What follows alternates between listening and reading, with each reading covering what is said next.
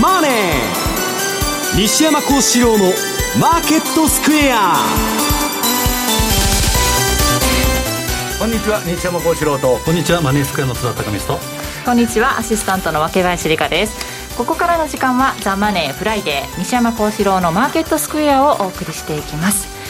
さて現在の日経平均株価ですが60円3銭高い2万7644円38銭ということで、え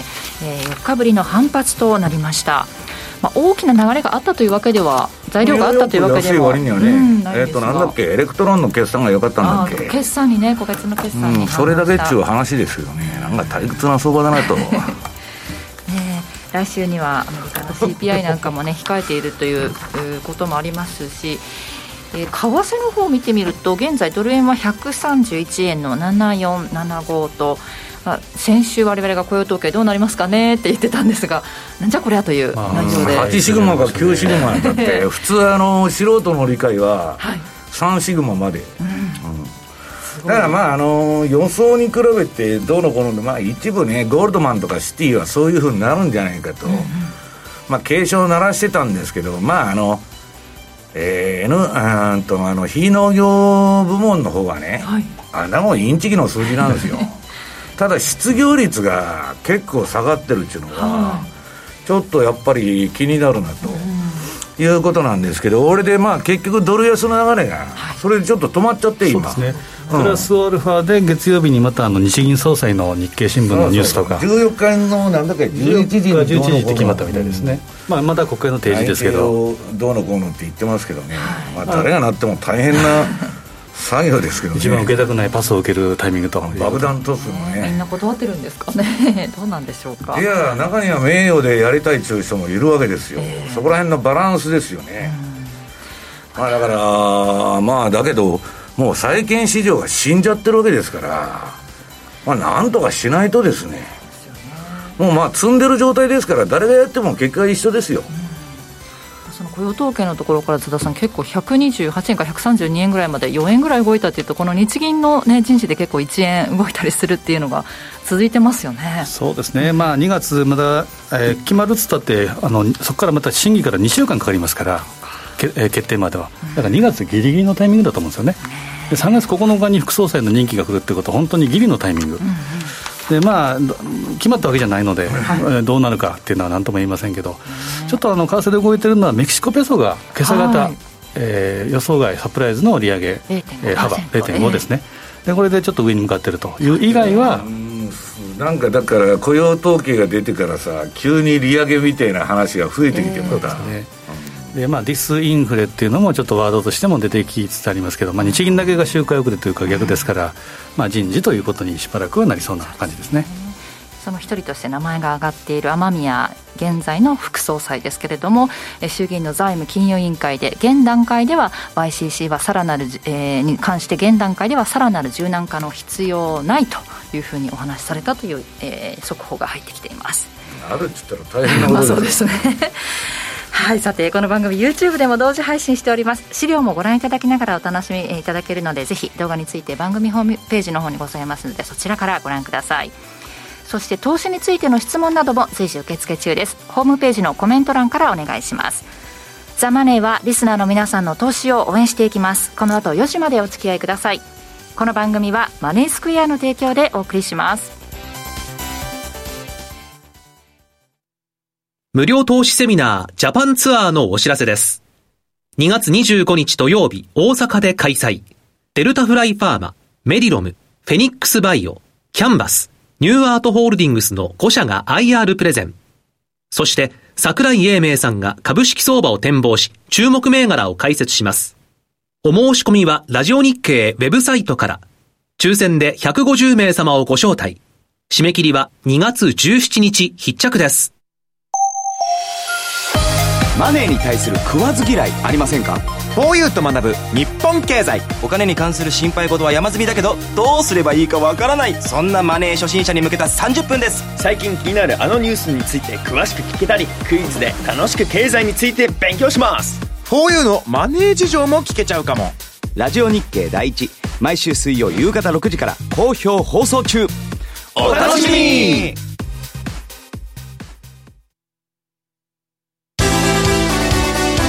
マーケッ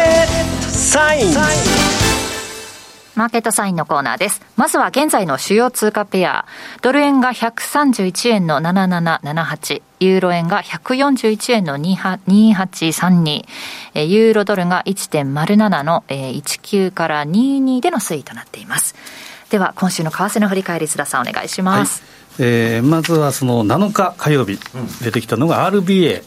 が出てきました。はい、で、ここはまあ予想、事前予想通り0.25の利上げ。うん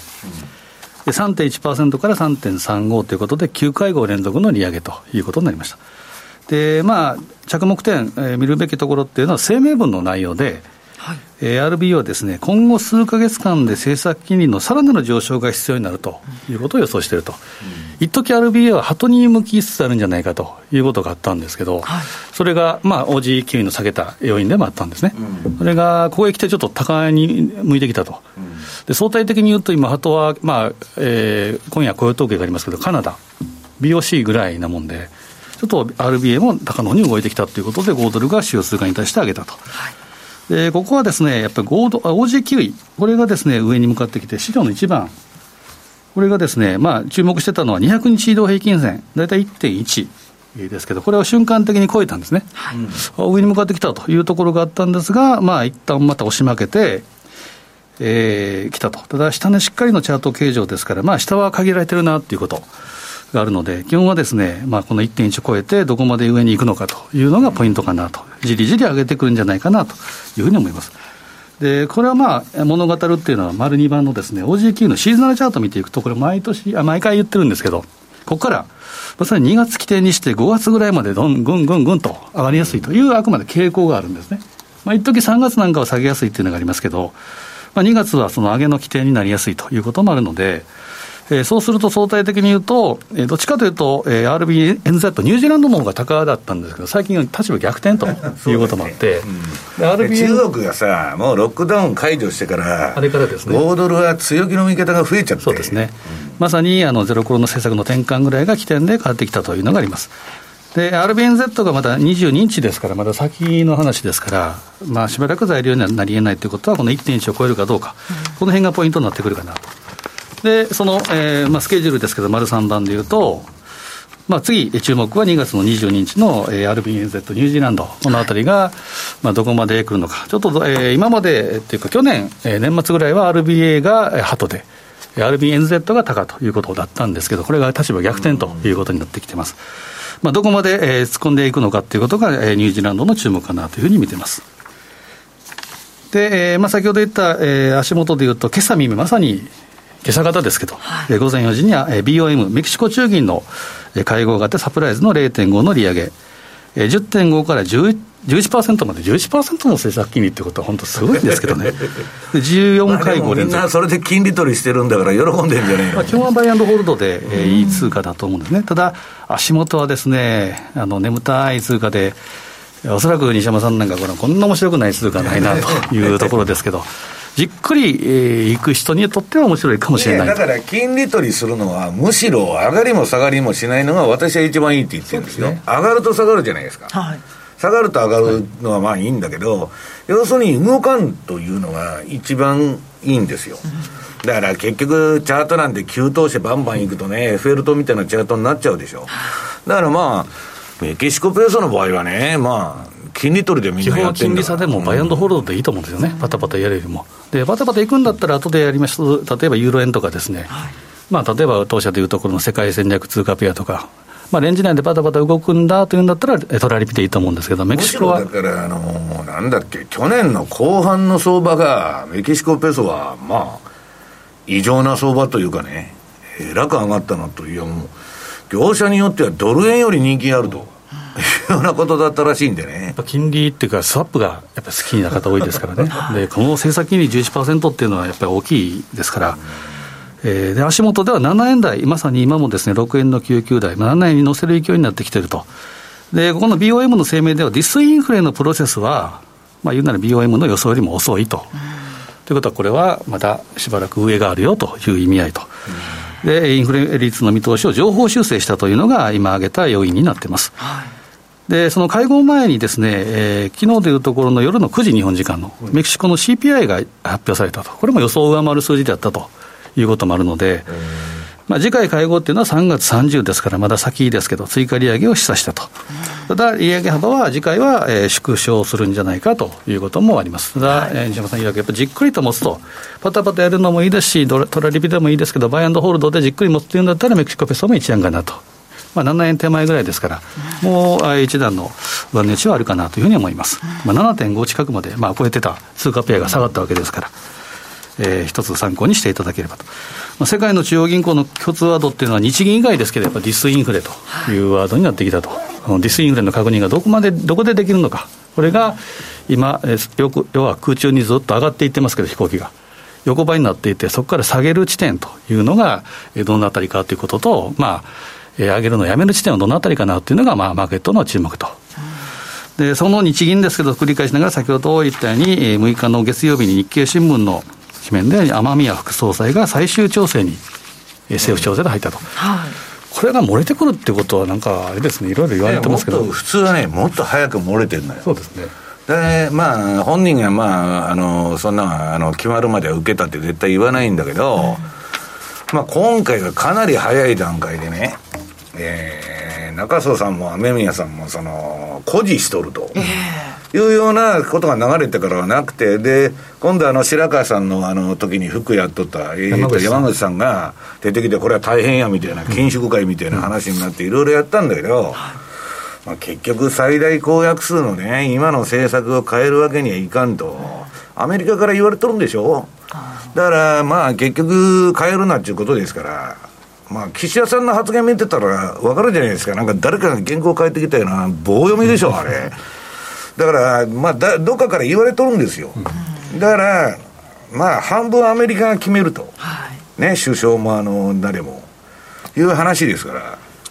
中曽さんがまた違うところにあの選手決まったということで、だからこれ、取る気なんじゃ、受ける気ないんじゃないかと、さあ、うん、じゃあ、雨宮さんしかいないなとかいう話になったら、雨宮さんが出てくるとという話ですけど、まあ、だから変わり映えがしないんですよ、そうですね。で誰とな、いや、今の段階だったら、誰がなったって、金利は上げざるを得ないんだけど、それを言っちゃうと、柄が入っちゃうもんで。いけるとこまで行くと、要するに市場が破綻するまで今の政策を続けるということだけしかないんですよ。誰がなっても。ね。立場上言えないでしょこんな不健全な政策が、えー、っと、私の収入を持ってね、切り替えますなんて言う人が出てくるわけがないんですよ。はい、そういう人は選ばれませんから、もともと。でおっしゃる通り、この出てくるタイミングがあまりにも遅いなっていうのは、本当に自然的にこう漏れたんじゃないかということは、要は岸田内閣のこのえー、秘密保持といいますか あの、その能力が問われるんじゃないかという話もあったりですね。秘書官がさ、はい、あの、なんだっけ、クビになってるんですか、あれ。はいはいはい、おかしいじゃん、あの、大臣とかだったら勝手に発言するけどさ、補佐官で。オフレコのあれですからね、それがまた、あオフレコだったんですか、ね、オフレコだったのが、まあ、なんかどうでもいいあのあれですけどね、うん、まあ、なんかおかしいなっていう感じがするんですよね。雨宮さんは一応あの日銀のプリンスということで言われてるみたいですけど、あの高橋洋一さんの YouTube なんか見てたら、やっぱり、まあ、いい言葉で言うと柔軟であると、ただ、まあ、担当直に言うとカメレオンであると、上から言われたら、はいという方らしいですよ、知りませんけど、ただまあ、岸田さんのですね、えー、まあ、今、支持率が下がってるので、この辺がいろいろと政局でまた持ち上げられる可能性っていうのは十分ありますし、はい、まあ、正式に決まるのは3段階、3ステップがあって、うんまあえー、っと14日、11時ですか、衆参に同時に、えー、内示されると、でそれから、えー、議員運営委員会で採決されて、本会議で議決と。いうことで、まあ、これも2週間かかるわけですから、繰り返しながら、2月、本当にぎりぎりのタイミングという、2月27とか28とか、この辺で決定するという今、流れになりそうですね。でそこを見て、ドル円を見ていくとですね、丸5番、これがですね、まあ、先ほど言った雇用統計でボーンとこの冷やし要線で上げて、その次の日の6日のこの雨宮さんの観測記事ということで、ボーンと上げた、はい、ただ、教科書通りに動いて、プラス2シグマで頭を押さえられて、それから下げてきてると、ただ、一方的に下げるようなチャートの形状でもなくなってきたということですから、まあ、上にいつ抜けてもおかしくないということではあると思います、ね、雨宮さんだと何、円安になるっつって言っとるんですか、円安、まあ、黒田和さん、まあ、一番そうだよね、あの名前が上がってる中でね、まあ、現副総裁ですから、いきなりコペルニクス的な展開で 否定するということはないだろうと、ただ山口さんの時は円高だろうと、まあ、中田さんもですね一応言われてましたけど。そうそう。でここでいうところは133円のミドルぐらい、これが一つ一つ分水嶺になってくるのかなと、これを超えるかどうか。で、抑えられたら127円の、えー、まあ、ミドルぐらい。はい、127円というのが一時ですね、これ割れるかどうかというのがあった、えー、ありましたけど、支えられてきているような状態ですから、まあ、回復している、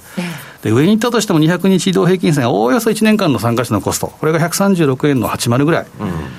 まあ、ここまでいったらどうか、まあ、超えるか超えまいかというところですから、2段階のこの抵抗ラインがあるというふうに考えていいと思います。はい、ということは繰り返しながら、やっぱり、えー、この雇用統計がどういうふうな、えーまあ、価格反応を残していって、どういうふうな影響を与えていくのかっていうのが一点と、日銀のこの人事、うん、このあたりがドル円の材料になってくるかなというふうに思います。はいで最後にちょっと見たいのがですね、まあ、先週もちらっと話した、やっぱりユーロ円の話をちょっとしたいなと思うんですけど、これはですね、丸6番、各国中銀政策金利の推移ということで、これは当初のマイページ、マーケット情報からで引っ張ってきたやつです。えー、まあ一番メキシコなんかこの11%っていうのはまさにですね、今朝方変わったという数字ですけど、ECB は去年、えー、7月に、えー、利上げをしたということで、今3%まで来てると。で直近の、えー、理事会ではです、ね、次回会合3月には0.5また引き上げるんだと。で前回、ラガナトさんはですね、さらに高派の発言をするんじゃないかということで、そこまで高派じゃでもなかったということで、ちょっとユーロは下げたんですけど、うん、まあ、相対的に言うと、やはり高ということを考えるのが1点と、まあ、日銀はずらっと並んでるこのマイナスっていうのは、もう、えー、これは世界唯一のマイナス金利、の採用国、日銀ですか。でそこで来たのは先ほど言ったように、えー、雨宮さんの、えー、ことが出てきた、まあ、その前はやっぱ黒田ショックということで下げて、で雨宮さんで円安ということになればですよ、えーまあ、円売りユーロ買いということで、ユーロの強い側面の一つになるのかなと、まあ、3つの側面ということでお話を、昨日 M2TV でも実はしたんですけど、うん、でユーロ円というのは、ユーロドルかけることのドル円の掛け算通貨ですから、はい、あとこれはまあシーズナル的にも見ていこうかなと思うんですけど、丸7番、よくの単体の通貨でよくシーズナルっていうのを紹介するんですけど、はい、まあ、ドル円で見るとどうかというと、3月は強含みの行ってこい。はい、まあ基本弱くはないということ。なんか嫌なチャートだね、これはね。そうですね、まあどっちどっちやという話ですけど、じりじりと上げてくる。で、まあ4月ぐらいまで上げて、そこから横ばいというのが、あくまで傾向として、癖としてはありやすいと、はい、出やすいというのがあります。で一方、ユーロドルはどうかというと、丸8番。これがですね、もっとややこしいと。いう、まあ、本当にこのユーロドルだけで、えー、突きいくことでいうと、ジグザグという感じですけど、2月だけ見たら、上げてからどんと下げるってことで、弱含みの行ってこい。で、ドル円が強含みの行ってこい。で、ユーロドルが弱含みの行ってこいってことは、掛け算で言うと、やっぱユーロ円は横ばいであろうと。で、丸9番ですね。これがユーロ円。まさに、えー、こんな感じ。ただ、えー、先ほどドル円の話とかユーロドルの、えー、シーズナルもそうですそうですけど、3月以降上げやすいということがあるので、基本、えー、シーズナルのサイクルから、観点から言うと、ユーロドルは、えー、2月末ぐらいにボトムを持ってから上げる傾向も見た方がいいかなと。ただ、2月は基本はやっぱり横ばいということになると、えー、まあ、丸10番。ユーロ円のチャートが非常に今シンプルであると。まあ、これはもうトレンドフォロワーには本当に眠たい チャートで。そらく西西山さんなんだが、これはもうちょっとパスというチャートだと思うんです、ね、あの視界に入ってないという。ただ、トラリピトレーダーにとってはですね、これ面白いチャートだからこういう退屈な相場のがいいと。眠たい相場チャートの方が面白いと。うんうんで今はです、ね、200日移動平均線と21日移動平均線がまあほぼ重なってるってことは、ほぼ居心地がいい相場であると、まあ、どっちに触れてもいいよという形です。そういうね、これ見てるとね。まあ、これレンジでしょう、おそらく。で、下が138円の30、上が143円。まあ、この後138から143っていうのが、まあ、コア。コアコアでいうと、140円というのも一つ大きなポイントかなと思うんですね。はい、で、140から142とかいうことでなって、今はですね、まあちょっと休むも相場でもいいと思いますけど、出てきてから、3月がちょっと動きそうな感じがするんで、はい、それまでにちょっと稼ぐ、行きがけの立ちんじゃないですけど、うん、ユーロ円で仕掛けるのもありかなと、これが冷やし。で週足で見るとまた景色が変わって、これもですね、一言で言うならば、下値しっかりでレンジ相場であると。でこれも52週っていうのは1年間の参加者のコスト、これが大体下値サポートになってるっていうことですから、おまあ、多少アンダーシュートしても136円の3割ぐらい、で上は145円ぐらいということですから、冷やしと週足でちょっと使い分けて、スパンの短いもの、長いものでいうと、基本はレンジ相場でいいんじゃないかなと、2月は。えー、なので、ユーロ円の、えー、まあ、みんなね、トレンドが出てるより、レンジっぽい相場なんで、何見ても。そうですね、うん、まあ、メキシコも上げたと言いましても、ほとんど動か動いてなかったというので、ちょっとこう上に向いたぐらいで、うん、特に今は足元では材料はちょっと乏しいというか。えー、なんとも言い難いなというのがあります、はい、なので、昨日その話をしたのが丸10時万で一応宣伝として、ユーロ円の攻略3つのアプローチということで、これも詳しく動画で話しているので、うん、今週月曜日から若林さんも M2TV に復帰したと、い、いうことで、えー、また見ていただければ。であのコマーシャルが流れてきてましたよ、なんか。本当ですか、うん、あのあのマネースクエアの。エリオットコマーシャルというかあのツイートが流れてきたんだ。私がやさんと宮田さんが出とるなと思って何やねんこれみたいな。エリオット波動ではね。久々と思えない。まあララジオで一緒してますからね。あの久々だと思えないんですけど、ね、また月曜日も見ていただいて、はい、西山さんも出ていただいてるし私も木曜日出てるのでこれは YouTube でマネースクエアと打っていただければ、えー、出るのでよかったら見てください、うん、はい。ユーロ円攻略3つのアプローチということで M2TV YouTube の方までね確認できますのでぜひご覧くださいさて、西山さんの方からは、1月の雇用者数は51万7000人と爆発的に増加し、予想を8シグマ上回る数字となった。また、失業率は過去最低水準まで低下したというテーマですね。先週末の。こんなね、8シグマとか9シグマとか言っとんだけど、めちゃくちゃだろうと。で、それはともかくね、今ね、いろんな議論、えー、っと、今週もね、相場は動かんでおもろないなっていう話で、いろいろミーティングしてるんですけど、まあ、結局ね、FRB の方は、津田さん言われてるより、あのパウ、パウエルがディスインフレなんて言葉言っちゃったもんだから、まあ、そこだけ食おうとして切り取って喜んじゃって、もう腰砕けだと、ね、あいつらはどうせあの挫折すると。いう話が、えー、多くて、で、あと2、まあ、結局2回やるのか1回やるのか3回やるのか分からんと、そこら辺が分からんのだけど、前半で終わりやろという話になってるんですよ。で、一方で雇用統計が発表このされた後は、はい、えー、テーラールールでいくとね、えー、6%まで上げるとか8%まで上げるっていうね、うん、まあ非常にこんなもんでインフレ止まらんぞという意見もあって、で、まあ、あの、雇用統計を受けたから、いろんな中銀のタカ派のメンバーが、まあ、あの、アメリカだけじゃなくて、結構ね、利上げインフレファイト必要だみたいなこと言い出しとんですけど、そもそもこの雇用統計って何だったのかと。で、私もリアルタイムで見てツイートいろいろしといて、チャートもね、短いの上げといたんですけど、51万7千人増と。はい、市場の予想20万人くらいですよ。なんじゃこらと。で、また失業率も半世紀ぶりの低水準と。えーいうことでね。で、この、なんだっけ、1ページの、あ、2ページの資料の横に、まあ予測を 8, 8シグマ上回る失業率は過去最低と。えー、っと、まあ爆発的にその増えたと。予想に対してですよ。はい、めちゃくちゃ強いじゃないかと。いうことで、えー、アメリカの金利がここで跳ねてですね。で、ドルが上がった。はい、で、これに反応しとったのはドルが上がっとるだけで、あとは株も何もね、消化できんと、こんなもん。で、そもそもね、えー、バイデンに、えー、忖度してね、変な数字ばっかここ半年ぐらい出しとるんですよ。で、これがね、ゴールドマンが警告をもともとしてたっつうんですけど、1月はね、大規模な季節調整によって異常な、えー、数字が出るんだと。はい、だから、えー、なんだっけ、こんなもんは真に受けられんつんで、もうちょっと様子を見ないといけないっちゅうのがね、まあ普通の考え方なんだけど、まああの、政治的な目的で、そういう数字をもう作っとるんじゃないかと。まあ要するに、さっき言ったようにカメレオンみたいな人が多いわけですよ。上から、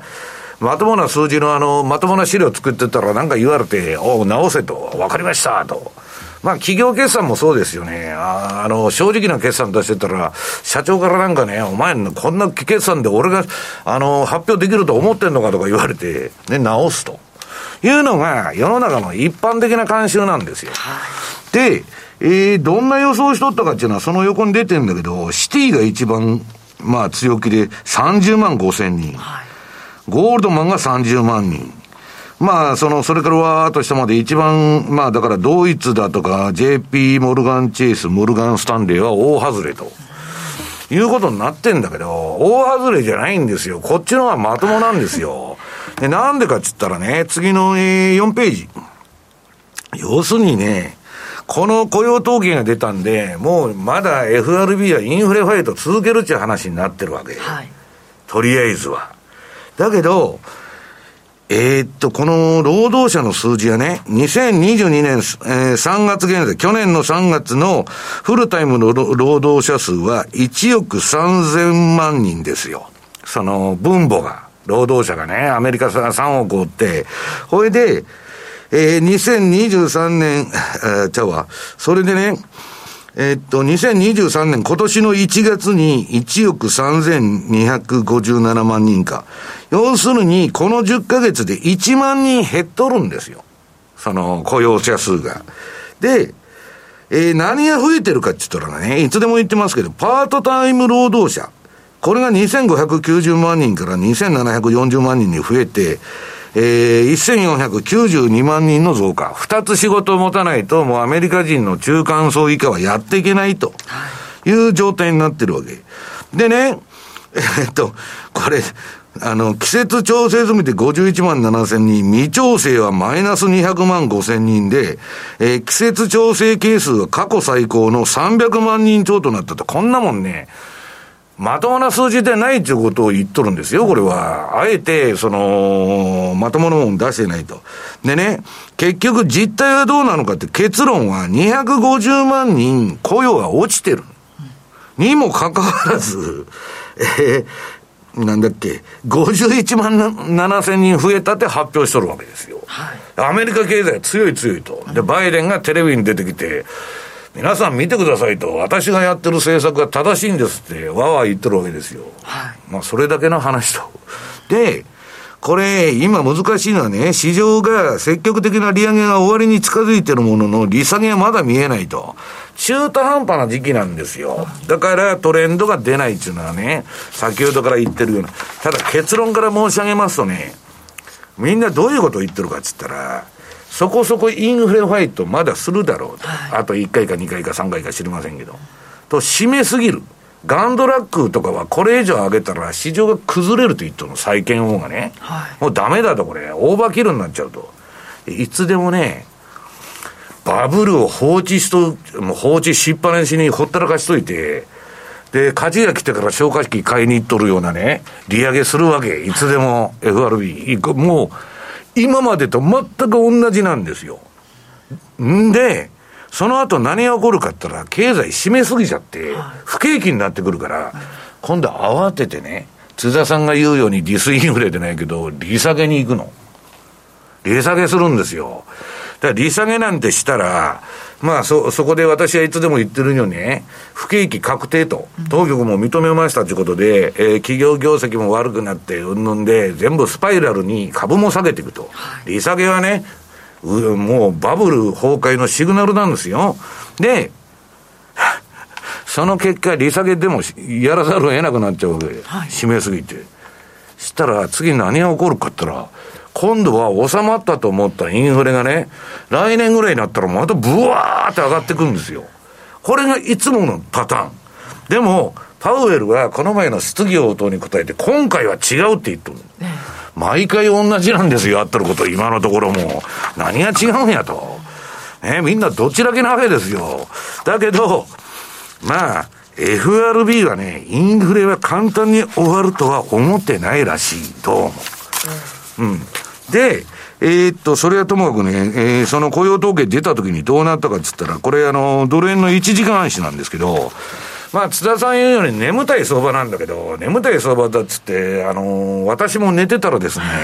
1円も儲からないと、お前何やってんだっておられるわけですよ。だから、えー、1時間とか2時間とか3時間とか30分とかね、15分とか5分とか、そういうなんでトレードをして、ちょこちょこちょこちょこ稼いでると。で、冷やしでは動いてないんだけど、まあ1時間とか結構うねっとるじゃないですか。下げるとき下げたり、上げるとき上げたり。で、えー、まあこんな感じでね、えー、取引のタイムフレーム、時間枠を短縮化して、はい、まあトレンドが出るようにするしかないんですよ、私の場合。トレンドフォロワーなんですから。はい、で、冷やしとかで見ると、何も動いてないという話になっちゃうわけ。で、えー、金利の方もですね、あ、えー、っと、これは冷やしなんですけど、えー、10年国債、買いトレンドになっちゃった。あの、売りだったのが。まあ、だけど、先ほど言ったように、投資サイクルで最も難しいと。ね。もう利上げ打ち止めとか利下げの話が出てるにもかかわらず、当局はまだ利上げしとるわけですから、市場はどっち行ったらいいのか分かんないんですよ。と、この赤い四角で私は囲んできたんだけど、これ横ばいじゃないですか。もうレンジ相場ですよ、だから。で、利下げになったら、もう株も売れるし、まあ、うんぬんいろんな、その戦法が思い切って取れるんだけど、利上げ停止とかね、えー、今みたいにあの、どっち行くのかわからんみたいな時期は、まあ、ポジションがね、振り分けようがないっていう形なんだ。からまあ、昨日ね、日経新聞の人が、なんかその取材に来て、バフェットの話を聞いとったんですけど、あれはね、金利が上がったら、あ、金利が、あのー、インフレになったらね、石油株で儲かると。で、今度インフレにならなくて、ディスインフレで下がってくると、はい、ハイテクのね、今買ってるあの、なんだっけ、アップルだとか、TSMC だとかね、そんなんが上がってきて、あれはね、集中投資なんだけど、うまくバランス取ってるわけ、バフェットは。どっち転んでもいいように、両立てなんですよ、だから。ということは、分からんちゅうことですよ。はい、どっち行くのか。マーケットっていうのはね。で、まあ、それはともかく全体の動き見てると、7ページのドルインデックス。これも、えー、ドル、あれか、これもう言ったのか。ドルインデックス、ドル高、ああ、債券も買いトレンド、あの、金利上昇トレンドになって、ドルインデックスも買い転換した。はい、この前までドル売りやって言っとったのが、急に雇用統計でガラッと変わってきたの。で、ゴールド、次。これも墜落しとるわけですよ。はい、怒涛の電車道相場をやっとったのに、もう売りトレンドに私のあれでなっちゃってると。で、ドル円はどうかと。ドル円はね、津田さん、その、動かんのだけど、買いトレンドになっちゃったわけですよ。で、買いトレンドだからガンガンいけるかちょっとね、次のチャートの、えー、10ページ。これね、下のあの線見てほしいんですけど、うんと、これはね、26日と52日の標準偏差が出てるんだけど、両方下がっとるでしょ？これは何のトレンドもない方向性も。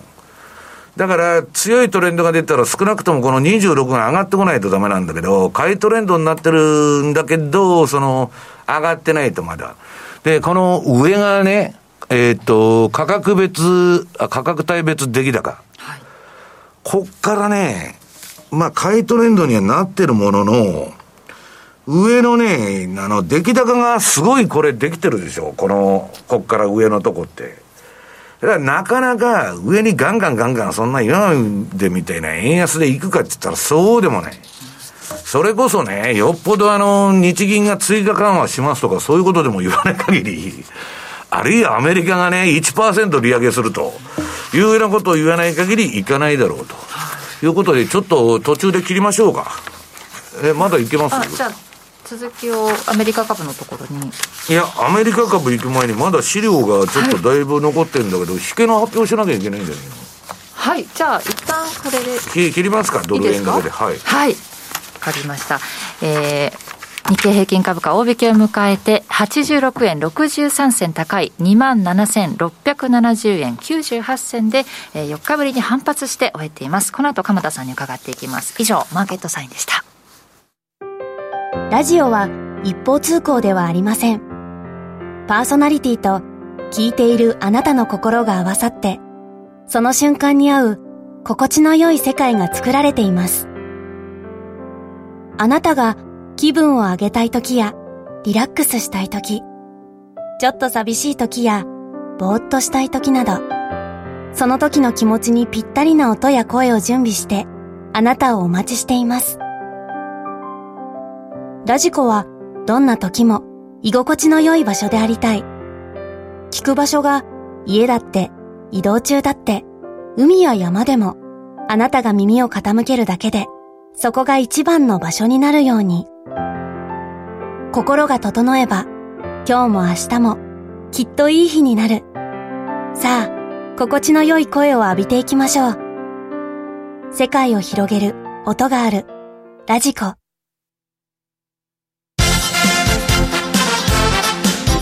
トゥデイズマーケットです。今日一日の株式市場の動きについて、ここからはラジオ日経鎌田記者とともにお伝えしていきます。鎌田さんよろしくお願いします。よろしくお願いします。4日ぶりの反発となって、86円63銭高い27,670円98銭と。まあ、大きく材料があって買われたとかいうものはないけれども。そうですね。うん、あんまり動いてないんですよ、最近。今日これで、一時ね、はい、200円高あったんですけどね、えー、200円超える上げ幅あったんですけど、結局80円高ですよね。はい、あの、100円に満たない。これで4日続けてですよ。火、水、木、金。両方とも4日続けて前の人の変化率が100円に満たない。はい、えー、2桁。はい、火曜日なんか8円しか動いてないですからね。それで、その他を見てもね、1月の25日から、はい、え2月の2日まで、えー、この中の7日間のうち100円以上前の人から変わったのって1日だけですから、なんか、な、ね、西山さんがよくね、日本株はいつ見ても同じ値段だって言って。同じ値段じゃないですか、いつ見ても。あんまり変わってないんですよ。そういう状況の中で、えー、ただ、あの、笑いが止まらない人ですとかもいるはずですよね。これだって、あの、売買代金の上位銘柄など見るとですね、すごく大きく上がってる株ですとかってありますでしょ、はい、あの、半導体メーカーの6723のルネサスエレクトロニクス、はい、200円高の1600円台、はい、1日で15%近く上がってますよ。自社株買いするんでしたっけ？あの、これは、あの、大株主、えー、ここの大株主のファンファンドからですね、それの株を買い取るというような形なんですけどね、あの、今の値段よりも低い値段で買い取るので、企業側にとっては得ですよね。なるほど。えーそれで、それも、あの、資本効率の改善っていうふうに、えー、受け止められるんですけど、あと、半導体のですね、値上げ、結構10、12月期の利益率が高くなってるんですよ。あの、計算しましたらね、あの、そう、あの、会社が計画していたのが10、12月期の営業利益率30.5%。これが結果は34.7%。すごいですよね、これ。うん、だって、営業利益率ってそんなにブレるもんじゃないじゃないですか。だからこれは半導体の自動車業界向けの値段がかなり強いっていうことなんじゃないですかね。えー、それで大幅高という状況です。はい、1608円で終えてますね。14.69%高。はいあるいは日本製鉄5401ですとかね、はい、もうよく、もうこれやっぱり西山さんや私の年代だと、新日鉄って言った方がですね、わかりやすい。鉄がかなり、もうちょっと昔だとね、八幡製鉄です。とか、富士製鉄古すぎるでしょ、明治時代じゃないですか、そう日本製鉄がもうね、よく上がってます。4.54%の上昇、121円高の2783円。50銭。はいもうここまでもう本当に企業内容を見た個別企業の物色の動きというのがいよいよ活発。まあ来週も決算発表はありますからね、はい、えー、おそらく水曜日ぐらいまではこういった動きが展開が続くんでしょうけど。アメリカもね、えー、そうでね、インデックス全然面白くないんだけど、えー、個別は結構ドタバタやってますからね。ああの、ミーム株ですとかっていうのが、えらい動いたりとかしてますよね。ちょっとでもついていけないんじゃないですかね、いや、ミームは別に、あれですけど、NVIDIA とかね、その類の半導体のものをまともな人はやってる、えー、でミームはね、もう掲示板のあの1秒、2秒の世界ですから、まあ、先着5名様だけが儲かると。そうですね。で、日本の場合は、アメリカ企業って結構決算がばらけていて、うん、あの、結構いつもそういう株あるんですけど、日本の場合、これが終わっちゃうとですね、はい、しばらくそういう情報提供がなくなっちゃうんですよ、企業決算の。だから来週の半ばぐらいまで、こういった動きがあったとしても、その後、結構売買代金は低くなるかもしれませんね。うん、そうなると来週の半ば以降からは、やっぱりアメリカ株ですとかね、あの西西山さんから、あの、次に話していただくようなアメリカ株の動きですとか、はい、そちらの方をですね、あの、重視するような展開になるかもしれませんね。よく世間であの、日八相場と言いますけどね。えー、ああ、そうだね。2月、2月、8月は不景気だと。そうですね。半ばまでですかね、来週過ぎると、ちょっと、えー、まあ上が、上がりもしない、下がりもしないっていうのは、今の、あのー、全体の動きなんですけど、いつ見ても同じ値段ってことで、これがただ、個別物色の動きがなくなってしまうとですね、うん、えー、これが残念なんですよ。これで、業種別で見ても、今日は鉄鋼が3%以上買われたと、ね、まさに日本製鉄の株価上昇が効いてますよね。効いてるってことですよね。いや、だから市況がね、銅の市況が上がりだして、はい、なんかもう中国のロックダウン以降、世界が、まあアメリカはともかく、インドとか中国が引っ張るんだみたいな話になってきてるわけです。はいはいそうですね。あの、今の西山さんの指摘っていうのは、まさに、今、あの、あの、買い方っていうんでしょうかね。株式市場を前向きに見る方にとってみると、え日本株はやはり、え今年半ばからの中国経済の回復の恩恵を強く受けるであろうというようなことで、あの、科学株ですとかの業績って非常に悪くなってるんですけど、うん、ただ、あれ、あの、住みかとかひどかったですよね。ねあれ。ただ、あの、あの会社の説明会の話でですと、年末ぐらいが一番値段の悪かったところかなっていう、そういう話があれはなんで鎌田さん、値上げできないの、化学メーカーは。いや、これはもう、中国の需要が悪かった部分が、きょ去年の後半に、もうまさに10、12月期がめちゃくちゃ悪かったって。ただ、銅の価格などがですね、底打ちしてんですよね。だから底打ちして10、12月期がそこでもう上がってきてるんで、これは化学の品の価格も上昇につながるはずですよ。ただ、一つあの注意しなきゃいけないのは、その科学のプラントで中国で止まっていた部分が、これが動き出すと、え結構供給が多くなって、思ったほど化学品が、市況が上がらないとか。ダブついちゃうと。そう、それがちょっと心配されてましたけどね。あの、今回の決算ではやっぱりその化学品の値下がりとか、あの、厳しかったですね。うん今日も結構下げたところ、下げが目立ったところっていうのも顕著にありましたもんね。そうですね。あの、まさに、えー、株価の動きで言うとですね、個別企業で、えー、下げる株なんていうのも今日なんかも出てるわけですよ。えー、あの、トヨタ自動車などは1.1%下落。あの、決算の内容は悪くないんですよ、あれ。えー、10、12月期だけ取り出すと過去最高レベルなんですよ。はい、ただね、えー、これはアメリカの現地法人、これが赤字なんですよね、10月から12月。で、会社の説明だと、あの、原材料が上がって、販売管理費が上がってっていうことを言ってるんですけれどもね、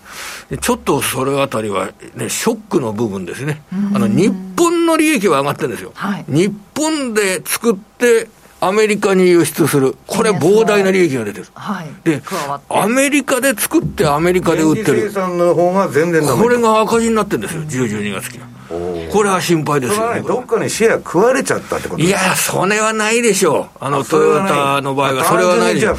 完全にもう、これは、あのー、あと、アメリカの自動車在庫は、トヨタだけが、まだ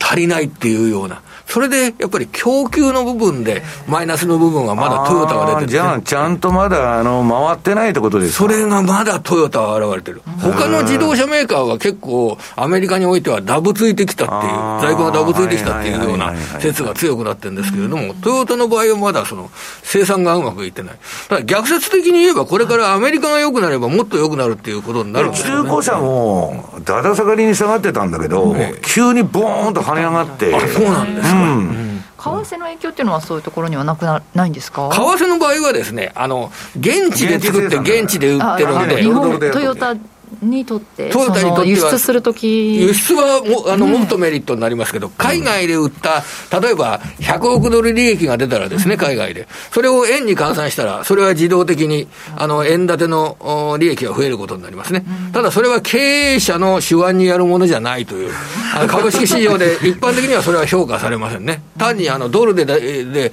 儲かったものを円に換算するだけですからね、それは。まあだから、まあ、その日本でやってる分には円安メリットあるんだけど、それで株はできなかったってことなんですよね。だからこれは、やっぱり現地の利益が出ないっていうのは、ちょっと問題ですよね、これ。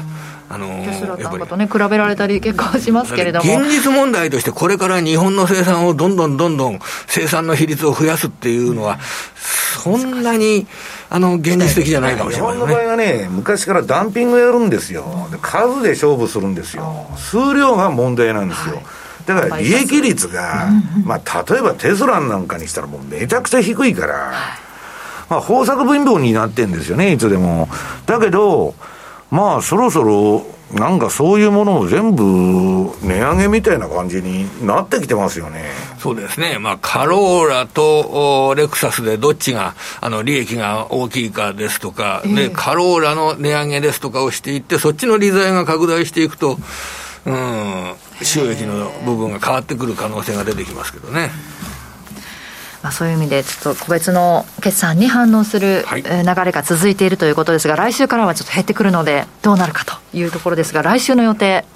注目しているところはやはりあの西山さんからのお話もありましたが、消費者物価指数で、えー、これが、そうですね、えー、今の段階だと、あの昨年、昨年じゃない、12月の1か月前の発表ですと、コアの指数が前年同月比で5.7%でした、はい、6.0が5.7になって、今回5.5ぐらいまでいくかなというような、そういう状況、でそこの中での鍵を握るのが、あの引き続き高い伸びになってる住居関連、シェルターっていうふうに、あのー、英語だとなってますけど、はい、こちらが前年同月比で12月が7.5%上昇、うん、前月比で0.8%上昇、非常に高いです、うん、あのー、住居関連費が。ただ、住宅価格は下がっているので、ここが落ちれば、ね、モーゲージ金利めちゃくちゃ下がったから、うん、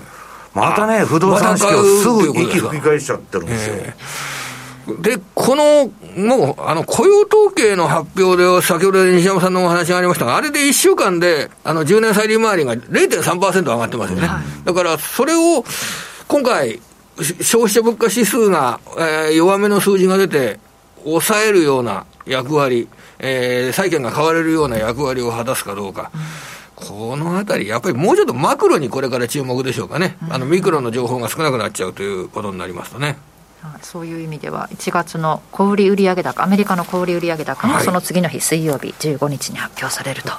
僕の口からはよくねあの売上これからはアメリカの経済だ企業業績だ金融政策についてはもう大体大枠は分かったなんて話を、うん、えー、私はしてたんですけれども結構外しましたねそれでね。この1週間ぐらいは。もう一回金融政策に今この1週間ぐらいすごいためかい関心が向かっている状況です。来週はそうですよね14日か、日銀のね、新総裁が、はい、もう一回、金融政策を見ていくそうですね、来週、はい、見たいと思います。以上、ここまで鎌田さんに、はい、ありがとうございました。ありがとうございました。ありがとうございます。では、えー、商いなど固まったようですので、えー、マーケット振り返っておきます。日経平均株価大引けを迎えて86円63銭高い27,670円98銭。えそしてトピックスは1.96ポイントのプラスで1986.96。マザーズ、えー、数はマイナスですね。マイナス13.57で780.79となっています。そしてプライム市場全体の商いは、えー、売買高が13億9618万株。売買代金は3兆4509億8000万円。えそして値上がり銘柄数は全体の44%で808銘柄。値下がり銘柄数は全体の51.5%で946銘柄。今回も値下がりの方が多いですね。そして変わらずが4.4%で82銘柄となっています。そして商品市況を見ていきます。東京のえー、直近の国内の金先物1グラム7858円、64円安でマイナス0.80%。えー、直近の東京原油先物1キロリットルあたり6万3400円で580円安、マイナス0.9%となっています。ではここからは西山さんから、えー、さっき残っていた為替の、はい、為替のドル円で終わっちゃったんで、他の通貨だけさらっとチェックしておきますと、はい、えー、っと、なんだ、11ページのユーロドル。これもですね、ユーロ高がずっと割と続いとったんですけど、このピンクのとこが買い持ちで、はい、えー、っと、水色が売り持ちですから、シアンが。ええ、で今、水色のあの背景になっちゃって、これ、売りシグナルが点灯してましてですね、はい、なんだか、あの、ドル安も一回終わりかいというようなね、まあ、先ほどの金もそうですし、何もそういう感じになっちゃってる。はい、で、ポンドはね、もうちょっと早く売りシグナルが点あの点灯しまして、12ページ。これも、うん、ポンド安ドル高に、えー、なんだ、転換しちゃってるわけですよ。で、このトレンドが先ほども言いましたようにね、強いトレンドが出てるわけじゃないんで、はい、そんなガンガンガンガンね、ポンドが売られるとかそういうことになるかどうかわからないけど、一応そういうふうになってると。で、なってないのがね、不思議なんだけど、5ドル。これはまだピンクのままなんですよ。まあ先ほどから言ってる中国では、あの、オーストラリア儲かるでみたいなね。まあ話なのか、あるいはもっと、えー、豪州は金利上げることになると思ってるのかよくわからないけど、5ドルが強い。で、ニュージーランドドルを、次見てもらうとね、ニュージーランドドル、米ドルのチャートですけど、これはちゃんと、青になってますね。うん、ニュージーランド売りになっちゃって、まあ、ドルがちょっと、えー、戻すんじゃないかみたいなことになってるわけですよ。はい、だから、まあ、あのー、ちょっとドル安相場というのもね、えー、一服して、私はね、そのドル買いというよりも、なんかレンジっぽい動きになるんじゃないかと。でそのレンジのあのトラリピの話なんだけど、えー、次、OG9 位。これね、今週、今週だったっけ？ああ、レポートに書いたんだな。いろいろ OG9 位のテクニカルつって書いたんだけど、うーん、まあこれはね、相変わらず5ドル高の、これ冷やしなんですけどね、えー、トレンドがまだ続いとると。はい。いうことで、5ドル優勢の流れに何も変化なしと。で、チャートの位置も、まあ結構移動平均真ん中の線から離れたところにいるんで、まあ圧倒的な優勢ということなんですよね。はい、であとね、ちょっと2つだけ告知を入れさせてもらうと、はい、えっと、久しぶりの対面セミナーで、あの、投資戦略フェアって、あの、毎年やってたんですけど、対面が止まってまして、うん、あの、コロナ禍で。ね、これ何年ぶりだ、本当、えー、忘れちゃったよ。3年ぶりか4年ぶりなんだけど、横浜で、えー、3月11日やりますんで、あの、若林さんも、あの、初参加と、はい、いうことですんで、皆さん、生若林さんを見たい人は、ぜひ来場してくださいと。あで私のね、使ってるインディケーター、これであの、講演参加者にいつでもあの、お試し版を配ってますんで、はい、もし、もしこのマーケットインディケーター、あマーケットナビゲーターに興味がある人は、そうですよね。えあの、ぜひ来てくださいはい。また詳細が決まり次第、もう一つあるんですよ。発表されるということです。はい。あとね、私、あの、名誉部員になってるあの、ラジオ日経ロックンロール部っていうのがあるんですよ。あのー、シードロケッツの鮎川さんが亡くなりました。えー、で、11日のね、えっと、19時から、えー、この前、ラジオ日経で放送されたのの再放送があると。2時間番組ですけどね。えー、ぜひ、皆さん、あの、興味のある人は聞いてくださいと、はい、いうことでございます。はい。で、次は米株に行きましょう。今週のアメリカ株お願いします。はいまあ、眠たい相場っちゅうんですけど、えー、っと、資料の19ページ。強気は強気で、カンカンの強気で、今、恐怖と欲望指数が72。で、なんだかまあ、あの、これ、ウォール・ストリート・ジャーナルが書いてんだけど、足元の株高はゴルディ、ゴルディロック相場じゃなく、リスクテイク競争劇と。もう、買うぞ買うぞと、もう利上げは終わりやと。いう人ばっかりでですね。ただ、いいとこに来たのか知らねえけど、個人投資家が弱気だった人も強気に転じたと。うん、これはね、相場のちょっと転換に来たんじゃないかと。で、ショートカバーもね、だいぶ出たっちゅう話です。あの、売っとった人の買い戻しが。うん、で、SP500 のね、えっと、チャートを見ると、これ先ほどのドル円と一緒で価格帯別出来高。はい。これもね、こっから上が重いんですよ。あのえっと、何ページかな？えっと、20ページ。はい。えっと、この、今のこの緑のね、えー、ローソク足が出てるんだけど、これ今一番ちょっと上が重いとこで止まっちゃって、ちょっとうつむいてる。で、えー、もう今年の上昇は終わったなんちゅうのはね、あれも出てまして、まあ後で資料出てきますけど、はい、まあそんなことは私はわかりませんけど、えー、アメリカ株で何をやってるかと言いますとですね、まあ自分のやってることしか説明できないということで、21ページ。まあナスダックが走ったんですね、1月2月と。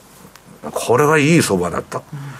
で、私のこの順張りシグナルも途中からね、えー、っと、買いシグナルが出て、バーッと走っとんですけど、はいまあ、冷やし見ててもね、まあ、これはまあ、あのー、すごい上げたのは上げたんだけど、あんまり面白くない相場なんですよ。うん、えー、っとね、株のインデックスはね、去年の下げトレンドが一旦止まっちゃって、はい、戻してはいるんだけど、まあ、上も限られるっていう中でね、みんな短期取引やっとるんですよ、今。もう先行きわからんと長い。はい、で、えー、最近というか、ここ数日もう、もう湧いとるのがですね、AI 関連。もうチャットボットの話ばっかりですよ。まあ、あのー、なんだっけ、あの、みんなインストールしましたかと、もう、そう、チャット GPT にね、相場を聞いてみましょうと。私も聞いとるんですけど、聞いてるんです、ね、そんなことは分かりませんって正直に答えとるんですからね。だけど、この AI 中の皆さん、勝手に話を作るんですよ。うん、かなり間違ったこともたくさん答えてくれるんでね。どんどん賢くなっていくんですよね。学習して。うん、そうやって言うけど、えー、人間の脳ほどね、賢くないんですよ、はっきり言って。だから、あのー、どういうんですか、人間が作ってコンピューターにやらしとるだけだから、まあ、まだね、はい、発展途上の技術なんだけど、もう爆発的に IT バブルみたいになってるわけ。AI だとこれからは。もうメタバースとかあんなの全部こけちゃったんで、はい、次のやつ探せと、AI に決まってるだろうと。いうことで、で、なんとね、その、えっと、あの、チャット GPT に全部やられちゃうと、Google のね、今まで首位だった検索エンジンが、もう首位でなくなるって、Google の価値ないじゃないですか。んで、グーグルも慌てて、まあ、アリババもグーグルもどこも AI の持っとるんですよ。したら、グーグルの AI はね、えっと、性能が悪いっていう話が報道されて、はい、これでね、これね、アルファベット、グーグルの親会社ね、1100億ドルの時価総額を失うってね、これってみんなさらって言っとんだけど、リーマンショックみたいな話なんですよ。過去、時価総額の減り方で史上2番目じゃないかな、これ。もうすんげえ叩かれとるんですよ。で、これも AI で売っとるやつがおるとか言ってね、笑い話があって、グーグルがダメだってことで。で、ただね、うん、まあ、グその横の記事でグーグルの検索モデルを脅かされてると、もう、えー、食われちゃうんでねえかと、よその技術にね、今までも、えー、習慣で Google で検索するっていうのは一般的だったんだけど、それが失われるんじゃないかっていうことで Google がめった打ちになってると。で、その次の、えー、23ページ。まあこれもね、えっと、その日にそういう報道が出ただけで、6.7%下げたと。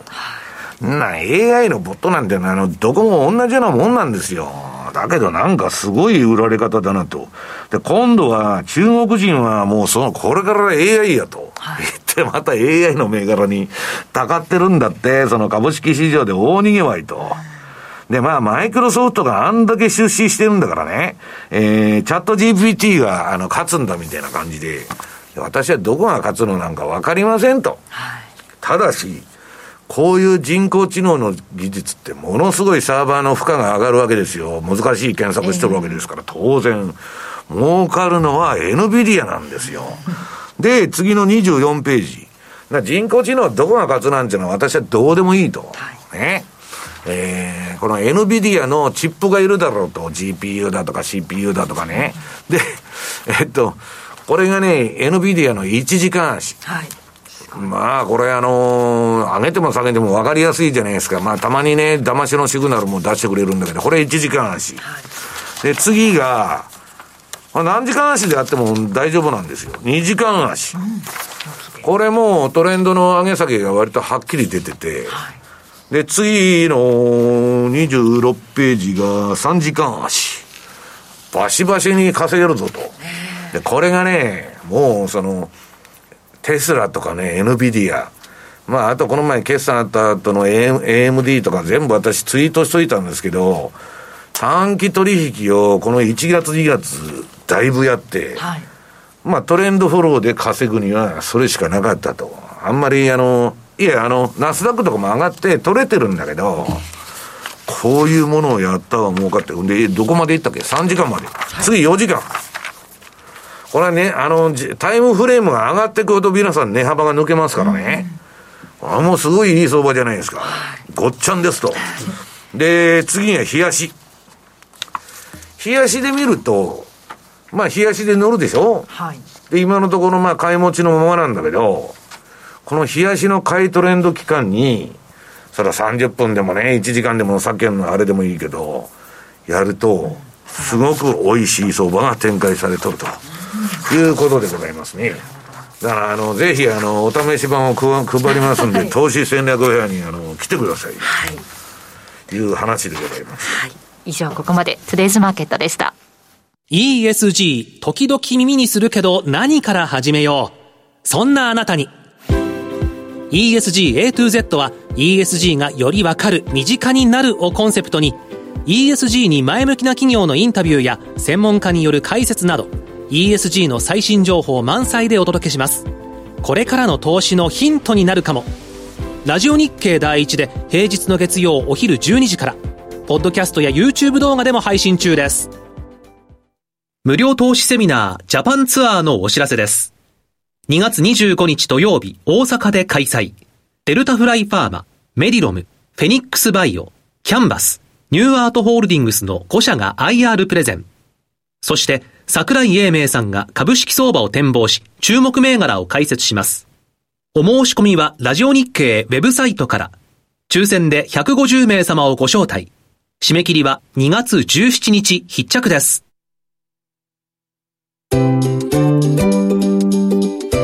マネースクエア。トラリピーボックス。トラップリピートトラップリピート。僕の名前はトラリピー。トラップリピートトラップリピート。それを略してトラリピマネースクエアといえばトラリピですが、そのトラリピをもっと日常のトレードで生かすためのトラリピの活用アイディア、今日はマネースクエアから高尾さんに来ていただいてます。よろしくお願いします。よろしくお願いします。はい、さて今日ははい、世界戦略。世界戦略のパフォーマンスですね、はい、見ていきたいと思います、1ページ目の資料の方にですね毎度ながらのそれぞれの戦略100万円ずつのもののパフォーマンスを載せているんですけれども、あどれも少しですね評価損を抱え始めてはいるものの、ワークは順調に動いているかなといった、はい、状態になっていて、で OG9 位とかが少しですねやっぱりあのポジションを持ち始めているので評価損が、まあ、ちょっと10万円近くなってきたかなみたいな仕掛けていってるってことですもんね、そうですね、はい、であとユーロポンドの方がもともと評価損益もほとんどなかった状態が少しずつ評価損を抱え始めて、まあ、これでも5万円ぐらいとかなので、はい、まだあまり気にするところではないかなと思っているんですが、はい、まあ、そのあたりちょっとチャートを見ながらですね見ていこうと思いますね、はい、まずは。まずは OG9 位ですね、はい、資料の2枚目になります、はい。先日ですねちょっと1.1を超えてくるような動きですね出てきて1.1がちょうどこのダイヤモンド戦略でいうと、まあ、コアレンジとそのワイド側の外側のレンジの狭間のところになっているので、はい、できればコアレンジの中で動いてほしいといった戦略になっているんですけど、また少し折り返してきてまた入ってきてくれてはいるので、はい、はい、まあ、この辺りとかもまだ、えー、ちょうど売りレンジの真ん中あたりよりちょっと下ぐらいといったところなので、うん、はいまあ、ちょうどいいところで今ポジションをコアレンジで抱えているものをもう少しもう一段階下がってくれて利確が始まってくれるといいかなと思ってて、はい、はい、でどうしてもあの、まあ、今5ドルの方の、まあ、利上げペースの方が少し、えー、ニュージーランドに比べて、えー、上がってくるんじゃなかろうかみたいな、まあ、CPI の結果だったりとか、えー、政策金利のあのゆるオーストラリアの中央銀行発表だったりとか、はい、そのあたりでちょっと OG 買いがやっぱり今優勢で進んでいる状況はあるかなと思うので。はい。まあ、ここからニュージーランドがどうなってくるかみたいなところだと思うんですけどね、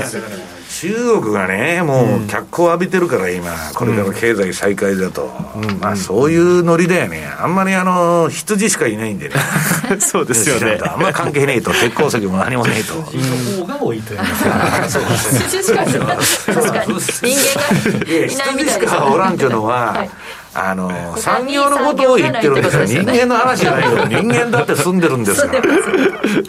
ね、次、2月22日が衆議院の会合がニュージーランドはありますよねそうなんです。そこは発表結構注目かなと思っていて、うん、結局ニュージーランドがオーストラリアに比べて出てくる情報量が、まあ、スパンもそうなんです、ね、少なくて。会合が少ないんですよね、はい、やっぱり去年の最後に出てきた情報から結構いろいろアップデートもあるかなとも思いつつ。女性のさあの首相がやっとった時はまだちょっとニュースも多かったんだけど、うん、今度の人は男の普通の人だからニュースにもならないと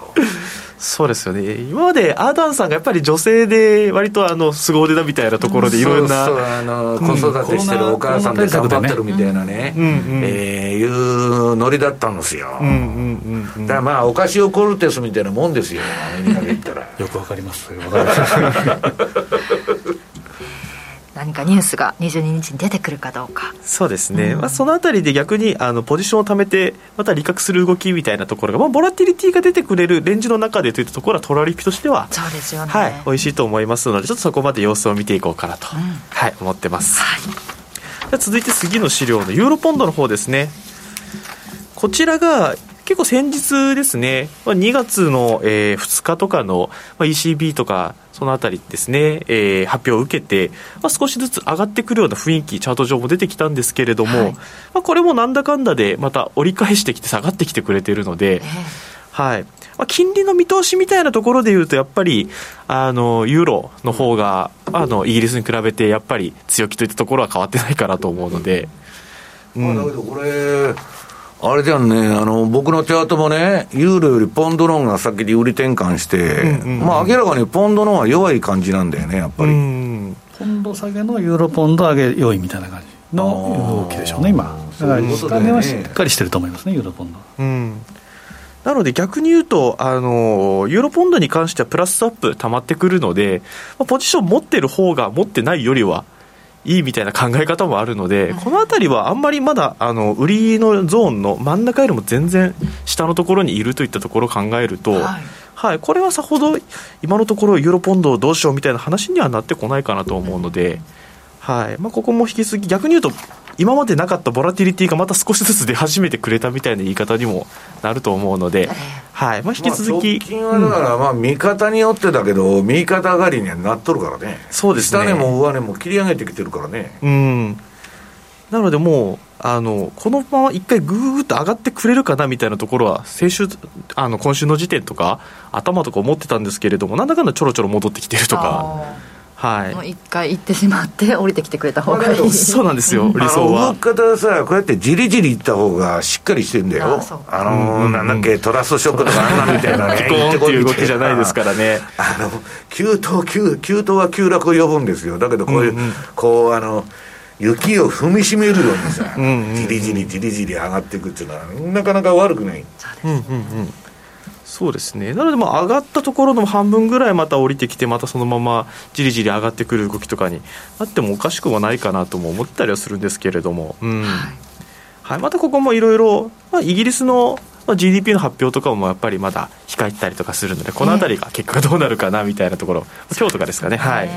あ、そこもちょっと注目材料かなと思いながらちょっとウォッチしていこうかなと思ってます。はい、そして、で最後が、はい、ドルカナダですね。うんこれが結局のところ上がりそうな雰囲気が一瞬出たかなと思いきや全然そうでもないとか。一番わからんわ。分かんないですよねこれ。カナダはこれはもうさ今日上がるんか下がるんかって言われてもまあ指標の発表とか別だけどささっぱりわからんそうですよね。基本はやっぱり横ばいだと思うんですね。ただ足元では今夜雇用統計カナダがあるので、これがちょっと悪そうだと後で話もしたいんですけど、そうなるとカナダドル売りのドルカナダ上ということも考えられますし、うん。うん、まあえー、このまあ、この3通貨ペア。基本的にはやっぱりレンジということでちょっとこうじり上げてるような今足元の時間帯って感じでしょうかね。うん。うん。うんそうですね、まあ、なので、まあ、今のところでいうと、まあ、どれも、まあ、売りの領域にはいるんですけれども、えー、本当ですね。はい、仕掛けの設定上はあのなんだかんだ真ん中よりもちょっと下ぐらいとか、はい、そのあたりを推移しているので、はい、特にレンジを外れそうみたいな雰囲気の動きは今のところないかなと思うので、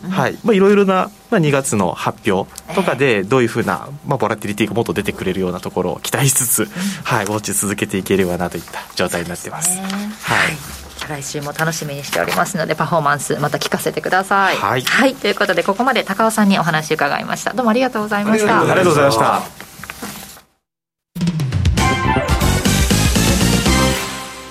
マネースクエア。あなたもマネースクエアのトラリピで FXCFD 運用を始めてみませんか？特許取得の自動注文トラリピなら発注の手間や時間に悩まされることのない快適な運用をサポートしてくれます。さらに投資情報も充実。投資家の皆様のお役に立つ最新情報を毎営業日配信しております。ザ・マネーでおなじみの西山幸四郎さんをはじめ、有名講師陣による当社限定の特別レポートも多数ご用意。マネースクエアの講座をお持ちの方であれば、すべて無料でご覧になれますので、ぜひチェックしてみてください。今なら新規講座開設キャンペーンも開催中です。講座開設はもちろん無料。お申し込みはおよそ5分で完了いたします。気になった方は今すぐトラリピで検索してみてください。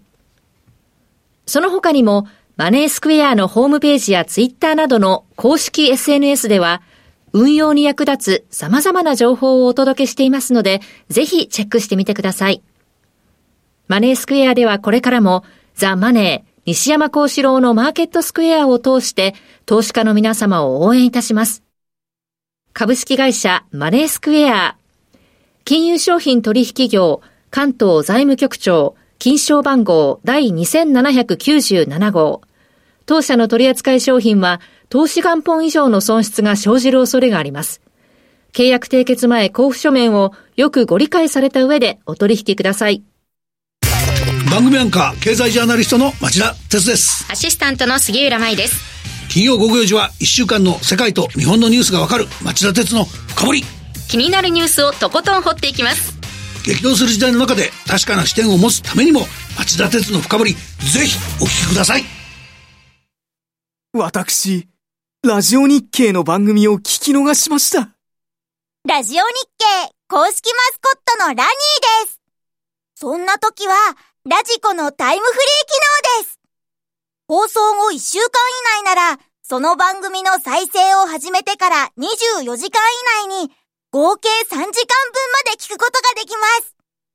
ラジオ日経は全国放送だから、日本中どこでも聞けます。タイムフリー機能で好きな時間にラジオ日経を楽しめるんですね。スマホで、パソコンで、ラジコで聞こう。ラジオ日経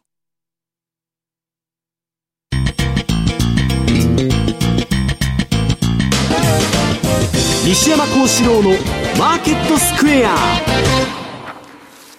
えさてこのコーナーではマーケットの見方について西山さんにいろいろな角度で教えていただきます、はい、今日は現在の相場は投資サイクルの最も難しい段階にある。先ほどから言ってるように一番難しいんですよ、うん、でこれまあいつものチャートですよね。30ページもこれがね早く次の段階に行かないと動けないっていうのは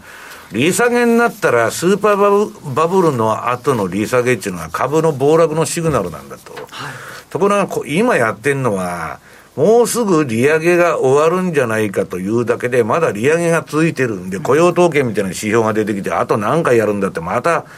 増えるとか言っとるわけですよ。で、テーラールールがどうのこうのとかね。はいそれはインフレを抑えようと思ったら、常識的に考えたら、テーラールルールだったらね、8%ぐらいないとダメだと。インフレ率を超える、CPI を超えるような、一回その、えー、なんだっけ、利上げをやらないと止まらないっていうのはあれなんだけど、まあそこまでやっちゃうとね、さすがにあの、アメリカ経済おかしくなっちゃうだろうという話もあって、で、まあもうやめるだろうと。いつも辞めてるますから、今まで。QE1 からずっと挫折の歴史ですからね。いつでも間違えとるんですよ、だから相場。で、今度こそ出口に出ますと、QE1、2、3、4と来て、で、今度、私は5を待っとるわけですよ。はい、次の大きな買い場。だけど、まだまだ先だなと。で、まあ、この中でね、まあ、あの、今なんかあの、あ先生、日経のニュースで入ってきてるんですか、予測の神様と呼ばれるエコノミストのヘンリー・カウフマンさん、うん、御年95歳？ぐらいなんですよね。カウフマンさ、すげえなと思って、はい、昔のソロモン・ブラザーズの債券の分析者なんですよ。はいで当時ね、私もね、この世界に入って、死神博士みたいなやつがおると、何ですか、それはと、これは Doctor Doom だと。で、あの、シドニー・ホーマーっていうのと一緒にあの、金利の歴史、えー、 History of Interest Rate っていう有名な本も書いてて、まあ、超有名な当時、ソロモン・ブラザーズの、アナリストだったの。はい。まだ元気なんです。95歳。カウフマンさんにインタビューされた記事がありまして、インフレ退治がまだ終わってないので、年内に利下げする見込みはないと。で、失業率が3.5%前後から4から4.5%程度に上昇するまで利上げを続けることになるだろうカウフマンはね、金利の歴史、アメリカの200年詳細に調べてますからね、シドニー・ホーマーとか。まあ、言わんとしてることはわからんでもないんだけど、まあ私は FRB じゃないからわからねえと、そんなことは。で、えー、今、あのー、どういうんですか、その、難しい時期にあるんだけど、その、えー、っと、言いましたよね、31ページ。アメリカの政策金利みんなね、5. 点いくらで止まって6までいくっちゅう、それでも、すごく金利上げる予想なんですよ。6%はないだろうとみんな思ってんだから。だけどね、えっ、と、この女性ですよ、どこの、会社だったかな、えーマクロバイブか。この女性のアナリストがね、えっと、テーラールールを使ってんのか知らないけど、あの、8%にしないとダメだと。まあ、ピーター・シーフも同じこと言ってるんだけど、CPI 以上にしろと。で、それはね、かっての、その物価とあれの見たら、そうしないとインフレを抑えられないって言ってるわけ。で、その隣、まあ逆ギルドがどんどん進行して、不景気確定じゃないかと。そうしたらそんな金利下げられない、あの、上げられないみたいな話もあって、もう、情報が錯綜してるわけです。で、えー、モルガン・スタンレーのシャレットさんっていうのは、もう米株は上がっとるけど、こんなもんね、むちゃくちゃだと。えー、企業業績とかからかけ離れた相場やっとると。FRB がね、もう、えーっと、利上げやめるっちゅうだけで、こんなに買っていいのかという話。で、えービッグショートはほぼ終了っていうのは出とるのは、あの、ショートカバーが出て、弱気ポジションなくなっちゃったと。これ逆に怖い。買い戻しで上げたってことですよ、この上げは。買い戻し終わったら誰が上買うんだと。割高な株を。で、うーん、あとはね、地政学が全然織り込まれてないんだけど、まあ、イーロン・マスクが出てきてね、第三次世界大戦の危険性にほとんどの人が気づいてないと。いうようなことで、地政学が全く軽視されてて、もう何にも考慮されてないと。今の相場に。これがなんか出たら、えらいことになるぞと。で、えーっと、東アジア、まあ、あの台湾と、あと中東ですよね。で、ウクライナと。まあ、どこで火がついてもおかしくないっていう状況。で、34ページ。ゴールドマンの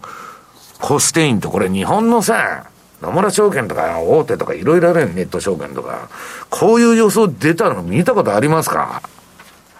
?SP500、今年の上昇は終わったと。まだ2月ですよ。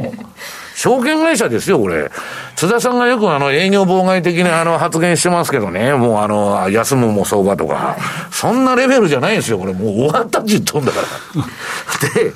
えーっと、次はまあ、またゴールドマンなんだけど、原油が100ドル突破と、こんなもんめちゃくちゃインフレになるじゃないですか。一体どうなったんだと。で、JP モルガンもゴールドマンもめっちゃくちゃ強気なんですよ、コモディティに。全然値段上がってないのに。なんか知ってるんじゃねえかと。言われとる。いや、なんか知ってるってスーパーサイクルだって単に言っとるだけなんだけど。でね、う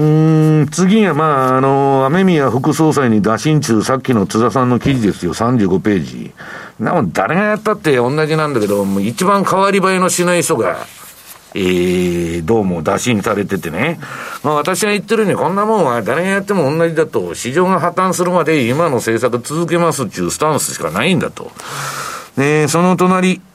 えー、これはまあ、あの、バンコブアメリカのすごい評価が高いハーネットさんですね、ストラテジストの。もうこれ最悪が先送りされとるだけだと、もうそ、あの、付けの先送りやってね、株喜んでバンバンバンバン上げてんだけど、こんなもんね、えーっと、上げすぎだと。で、年後半に景気急減速なら激しい売りに直面と。ここで FRB は利下げをするわけですよ。もう今までのパターンなんですから、これ。で、えー、まあ株が上げとるつって喜んでるのはいいんだけど、36ページ。繁栄の終わり方と。繁栄にはね、皆さん2種類ある。一つは偽物、一つは本物なんだと。偽物のね、偽りの反映っていうのは、信用資産バブルが膨張し、えー、労働や生産、生産性の向上からではなく、バブルの膨張にと伴って高騰する資産価格から魔法のように飛びを生み出すことに依存していると。まさにリーマンショック後の相場の説明をしてるわけですよ。そんなもんは偽りの反映だと。だけどね、こういうバブルを起こしちゃうと、えー、人間の心理によるね、フィードバックっていうのはずっと、今回は違うっていうのはないんですよ。毎回同じなんですよ。だからそのうち崩壊を迎えるでしょうと。で、えー、っと、それは FRB がね、やっぱりその、なんだっけ、えー、政策を間違えたことによって起こるんですよ。で、まあ、かつてのね、どのぐらいの、まあ、あのー、そのス、スーパーバブル崩壊とか、まあ、普通のバブル崩壊で下げたかっていうのは37ページに出てんだけど、あれ、なんかこれ横のが取れちゃってるな。あの、説明がちょっと取れちゃってるんだけど、まあ、あの、SP500 のね、うん、歴代の弱気相場を、これ期間と、ピークと谷とゲラクリット出てる。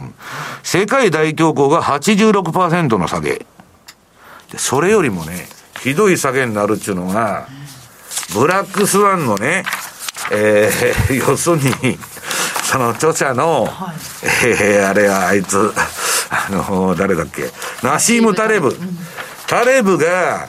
すごい、えー、65兆円、えー、バブルが存在しとると、今市場には。で、その上ばみみたいのが取れないと調整が終わらないって言ってるんですよ。ビットコインから不動産から何から何まで、まあ日本円にして65円ぐらいオーバーバリューだろうと。それだけだったらいいんだけど、はいタレブはね、マスコミ向けにそういう発言しとるのか知らないけど、弟子のね、実際に金を運用しとる、ユニバーサのね、まあ、マーク・スピッツナーゲルっていうのはいるんだけど、このファンドって買わしてくれないんですよ、買わしてくれって言ったの。まあ、あの、パーフェクトなヘッジをするっていうことで有名なんだけど、1929年よりひどいって言っとるんですよ。マーク・スピッツナーゲルは。じゃあ、80何パーセント以上下がるんかいと。いうようなね、もう、楽観と悲観が真っ二つに分かれちゃって、まあ私が聞いてる限りはまともな人は、どっちかって弱気だけど、で私も弱気相場行く前に、一回上げるんじゃないかと思ってんですけどね。あの、今、あの、私のシグナルも買いシグナルが出てるし、だけどね、もう理論的には、オーバーバリューもいいとこで、ノリと勢いで乗ってるだけでね、こんなもん長期投資なんかしてられるかよと。だから私は1時間から4時間とか、ああいう枠になっちゃうわけです、取引タームが。まあそんなとこですかね。はい。以上 FX マーケットスクエアでした。企業トップが語る威風堂々。毎週水曜日夕方4時40分からオンエア。パーソナリティの毎度。相場の福の神藤本信之さんが厳選した上場企業の経営トップをゲストに迎え事業展望や経営哲学などを伺いつつトップの人となりにも迫るインタビュー番組です。企業トップが語る威風堂々はラジコタイムフリーポッドキャストでも配信中。ほら聞いてや。より充実した仕事や生き方を実践したいビジネスパーソンの発見につながる番組マネーのからくり。投資や移住、副業や起業など様々な方法で自分らしくお金に困らない生き方を実践している人々にインタビュー。話題のビジネスや働き方をテーマにお金の流れ、仕組みをわかりやすく解説します。マネーのからくり。毎週金曜朝7時30分からラジオ日経第一で放送中です。マネースクエア。投資戦略。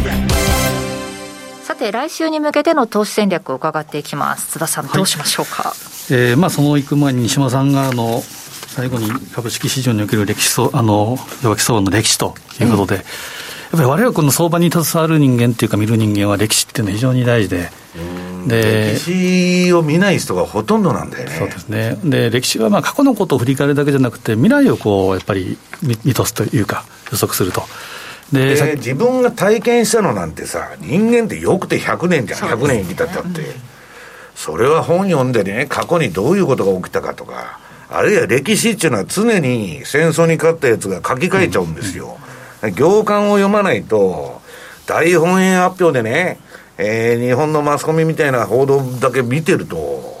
違っちゃうと思いますよ。だから我々もそのすぐ忘れるというかですね昨日あったことももしくは痛い目にあっても忘れてしまうと。でやっぱり投資家は先ほど若林さんから紹介ありましたけど95歳ですか？はいカウフマンさん。けどあのバフェットさんチャーリー・マンガーこれも90マンガー99でバフェットいくつだったっけ？90, 90超えてると思いますね、うん、ぐらいか。だからやっぱり生き字引前歴史を物語ると言いますかやっぱその辺は。皆さん素晴らしいのは頭さえボケなかったら何歳でもできるすごいですよね。その90の人たちが歴史に学んでお話されてるんですもんね,、うん、ねなのでまさにありとあらゆる相場を見てきたんですよ、今まで。だからその経験則っていうのはですねやっぱ我々がやっぱり使わないといけないと。よく歴史だけど相場の最前線にいるやつは今ウォール街の、はい、リーマンショック知らないんだから、うん、そうでしょうね。だからまああの本当に大事だなとまあ、繰り返さないけれども歴史は、まあ、韻を踏むって選手も言いましたけど、うん、韻を踏むのはちょっと見なければいけないな同じようには繰り返さないが韻を踏むとですね、でそこでちょっと、えーまあ、チャートもまあ言うなれば陰とかパターンですから見ていきたいのはありますけど先ほど、えー、高尾さんからあったドルカナダの、えー、カナダの、うん、雇用統計が今日発表されるんですね。で日本時間で、えー、まマイナス9シグマの数字が出るん これで予想はね、やっぱり悪いんですよね。えー、前回が、えー、雇用者数が10万、えー、10.4万ですか、これが1.5万まで減るだろうと、これがもしあれだったら、本当に。1.5万の予想なの？えー、えー、1.5万の予想。で、30万人ぐらいのさ、9シグマぐらいの予想が出るんです出ないあの出ないこともないですよね、あんまりアメリカであれだけ出たわけですから、で失業率が5.0から5.1ということで、ここはやっぱ悪くなると。えー、BOC ではですね、えー、の利利上げは1月をもって終了して、早ければ10月に利下げを開始するということで、まあ、最初に利上げした国だから、そうですね、一番、えー、波頭グループにいると、まあ、そこに RBA もあったんで、そこちょっと抜けてきて、今、BOC が一弱みたいな感じ。考えると、日銀ってさ、世界のさ、循環からもう周回遅れになっちゃって、みんなが利下げしとるときに、もしかしたら利上げしとるかも。わか。らない逆走なんですよ、まあ、本当に箱根向かってるのに、みんな大手町に走ってるっていうのが日銀ですけど。でそこを見ながらいきたいんですけど、えー、ドルカナダ、えー、先ほど、えー、高尾さんがです、ね、長いチャートありましたけど、冷やしを見ていくとです、ね、どうかというと、ちょっとこう上げつつあるところの1.35ですか。えー、このあたりを超えるかどうかっていうのがポイントかなということで、今日の、えー、社内のレポートにも書いたんですけど、でドルカナダに関してはどうかというと、やっぱ、えー、カナダドルの弱さが上に引っ張っていくんじゃないかなということは、まあ、米ドルが上がるってことか、じゃあ。そうですね、米ドルが横ばいだっても、カナダドルが下げれば上に向かう可能性があると。だからカナダの要因で上げるのはないと。そうです、えー、カナダの要因で、えー、下げて上に向かう可能性があると。るということは、えー、今夜の雇用統計もちょっと注目したいなと、先ほど西山さんが言った8シグマ、9シグマの可能性も ないことはないですから。ないことで政権に忖度しとったらね。そうですね、うん、でまあ、これも歴史に学ばなければいけません。でここで言うと、えー先えー去年12月16日、高値レベルの3.7っていう上値目処はありますけど、押し曲げたときには1.325とか、まあ、1.325っていうのは200日移動平均線ですから、1.325から1.37っていうのが一つ大きな、えー、ポイントかなというふうに見てます。で次、14番、週足で見てもどうかというと、これも、えーまあ、ユーロ円と同じように、下値しっかりということであるので、基本的にはこれも、ちょっとじわじわ上に向かっていくのかなと、繰り返しながら、カナダドル弱さの、えー、ドルカナダ上と。で、ここで見たら52週、これもまあ1年間の参加者のコスト3.11。えー、上は、えー、1.4まではないですけど、1.39ぐらい。まあ、大きく言うと1.3から1.4っていうのは、まあえー、予想したところではありますけど、基本は上に向かいながらもレンジに、レンジワークするだろうな、まあ、パラボリックがまだ売りシグナルだからね、そうですね、まあ、上もまあ知れてると、で最後見たいのは15番、これもやっぱシーズナル。えー、過去20年間のまさに陰を踏むかどうかっていう確認をしたいところで、2月、3月っていうのは本当に、強烈やな、しかし、ジグザグということで、一番まあ、経験則でいうと横ばいになりやすいということですから、えーまあ、カナダドル、もう一段上に向かうかもしれませんが、基本は横ばいであるということは、やっぱりレンジワーク、トラリピがワークするんじゃないかなというふうに思いますね。なるほどまあ、今晩どんな数字が出るか、雇用統計、ちょっとカナダの方もね、注目して8シグマ、8シグマ、どうなのか、なんじゃこれゃという数字なのかどうか見たいと思います。あと、西山さんからもね、ありましたけれども、明日11日7時、夜の7時から、シーナロケッツ、鮎川誠のロックンロールジャーニー、はい、日経ロックンロール部主催の番組が再放送されるということなので、ぜひこちらもお聞きください。さあ、番組そろそろお別れの時間です。今日ここまでのお相手は、西山幸四郎と、マネースクエア津田高光と、若林理香でした。さよなら。この番組はマネースクエアの提供でお送りしました。